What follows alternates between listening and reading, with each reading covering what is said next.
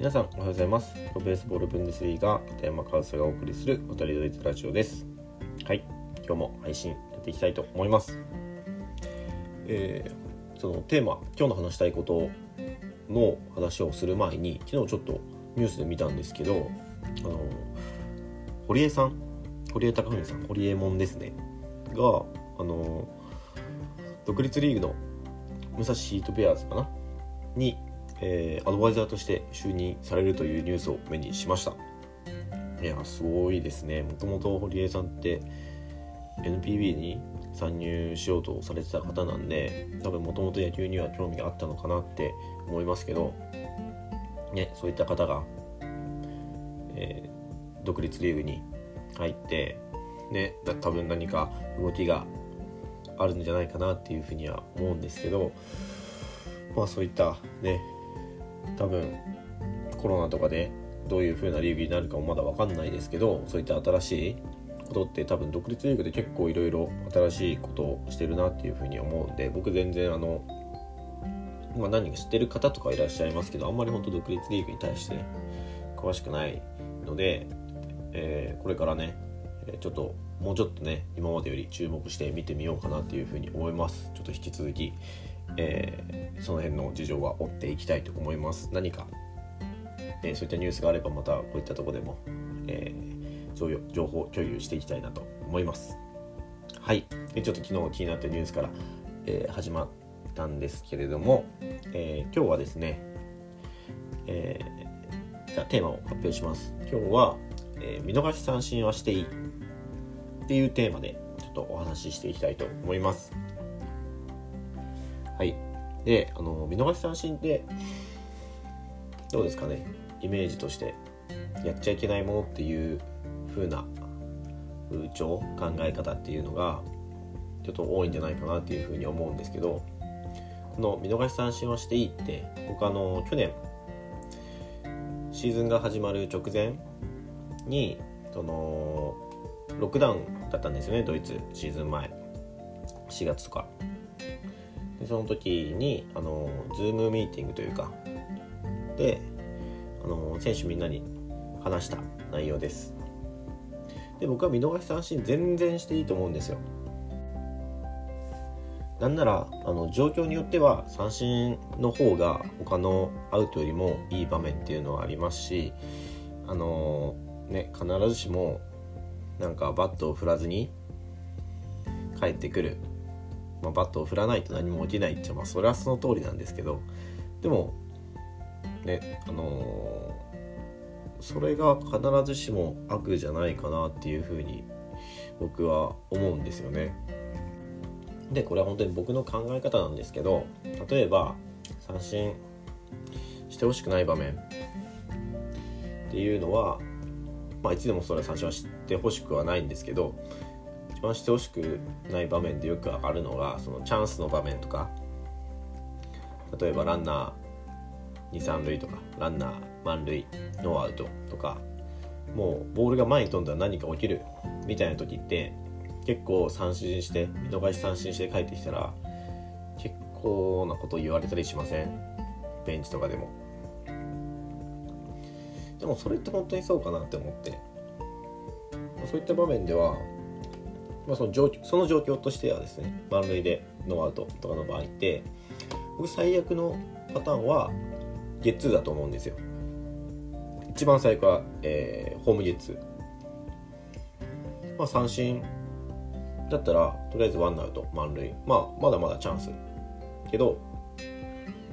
三振したことによって何か自分たちで自分たちの士気を下げるみたいな。で逆にその守備は自分あのピンチだけど三振でワンアウト取ったことによって士気を上げるみたいな。でもそれって自分たちの気の持ちようじゃないですか。まあただ単にノーアウト一塁からあノーアウト満塁からワンアウト満塁に変わっただけっていうふうに攻撃陣が思っていればまだまだチャンスだと思いますし、まあ、一番最悪な出来事はホームゲッツーだと思うのでそこで三振してもいいと思いますしそのバッターの気の持ちようもそうだと思うんですよね。見逃し三振とか三振したら怒られると思ってあのー、ストライクゾーンとか、まストライクゾーンですね。ストライクゾーン全部にを打ちに行くつもりでいたらストライクゾーンってあの一般的に9つに分けられるじゃないですか、えー、高め真ん中低めと、えー、アウトコース真ん中インコース。9つに分けられててその全部に対応しようと思うとこれ僕の考え方でありあとすごくシンプルに考えてますよ。すごい単純な頭ですけど100のポテンシャルがあるとしてそれを9つにのコースにその分散させると1つの場所を打てるのって、まあ、パーセンテージじゃないんですけど、ね、こういうの。1つのとこに割り当てられる力ってあの 11, 11くらいなんですよね。多分あのすごいシンプルですよこれ。逆に分かりにくいかな。伝わるかな。1箇所に真ん中だけ集中して打つって考えて真ん中だけに集中してスイングするとそれは100だとするじゃないですか。そこに対応できる自分の能力が100%だとするじゃないですか。それを9つに分散すると11%しかないんですよ。それは逆になんかそのうちにあのいい当たりをするのには逆に何か可能性を下げてないかなと。だったらもう振り切ってアウトコースが苦手でありあのゴロは打ちたくないから低めを捨てるっていうふうに考えて4つ、えー、真ん中と真ん中インコース、えー、真ん中高めと高めインコース。この4つだけに絞って打てば1つのところに、えー、4つだからなんだ？25%ずつ、まあ、それが高いか低いかは置いといてでもそれだけ、あのー、スイングにをコースとかを決めることによって発揮できるポテンシャルっていうんですかねが高くなると思うんですよ僕は。でその時にアウトローにバシッて決まったらもうそれはバッテリーの配球の勝ちだともうそこの勝負で負けたんだとそれはありますよ。そういうことは。ねそこで食いついていくのもまあいいですけど僕はその選手によってはねえー、そういうことをする必要はない。もう自分のスイングをすることだけ考えて待ってない球を見逃すっていうスタイルの選手も全然いていいんじゃないかなっていうふうに思います。でもしその待ってない球を振らされるようなスイングで三振したらあのしたくないスイングをするわけじゃないですか。とあと変なイメージが頭に残るじゃないですか。でそれってもうその時の三振だけじゃなくてその後の2打席目3打席目その後の打席にも影響すると思うんですよ。だから、あのー、自分のスイングをするっていうのはすごい大事なことですし仮に自分のスイングをしてもねマシンで捉えても野手の正面にいい打球であっても野手の正面に飛べばそれはアウトですし変なとこに当たったり全然自分のスイングじゃなくてもああの落ちるところが良かったり転がるところが良かったセーフになればそれはヒットですし野球ってそういうスポーツなんですよね。その発揮したパフォーマンスが必ずしも結果につながるとは限らない。だからアウトアウトなんですよ。いい打球を打っても野手に取られればアウトだし見逃し三振もアウト。そこに試合試合の中でそこに差異を作る必要はないのかなっていうふうに僕は思ってだったら、あのー、自分のスイングができる球を思い切り振れと。振って三振でもいいし自分が待ってない球が来たら振らずに三振でもいいと。いう話をシーズン前に選手にしました。まあねそう言った言ってすぐにどうこうってわけじゃないしベンチで「おフレよ」みたいなのをね言うやつもいますけど現場のトップである僕がそう言ったんだから僕は振らずに帰ってきたやつよりそこでそう文句を言ってるやつを注意します。もうチームの意識として見逃し三振はしてもいいという意識でいればあの無駄なプレッシャーあ振らないと怒られるとか振らないとチームメイトに何か言われるっていう無駄なプレッシャーを消すことができるじゃないですか。そういったことそういった雰囲気っていうかそういったチームカラーを作りたくて僕はそういうふうに選手たちに言いました。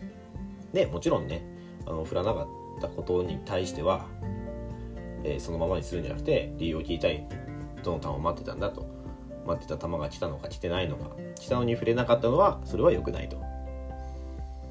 で待ってた球じゃなくて振らずに三振したんだったらそれはそれでいい判断だというふうな話をしてあとはそのどの球を待つかっていうのを学ばせたりとか、え考えさせたりっていうことのアフターフォローはしますけどその三振したことについてはガミガミ言う必要はないかなと。でそれをチーム全体がそういった意識を共有すればあの変にあの、ね、プレー以外のところでのプレッシャー振らないといけないっていうプレッシャーっていうのはなくなると思うんですよ。一つでもプレッシャーとかなんか余計なものって省きたいじゃないですか試合って。でもちろんね試合じゃなくて練習ではねあのいい当たりを打っていいパフォーマンスを発揮することはすべきだと思うんですけど試合ではねあのいいパフォーマンスはもちろん発揮した方がいいんですけどそれ以上に結果が求められるのでそういった意味でも別にあの見逃し三振であろうがあのゴロのアウトであろうが、えー、空振り三振であろうがフライアウトであろうが試合の中でアウトに差異をつける必要はないかなっていう僕の意見です。場合によっては見逃し三振の方がいい時もあるっていういうことも踏まえると、ね、見逃し三振をガミガミ言うのはどうかなとそれは無駄なプレッシャーを選手に与えてないかなっていうことを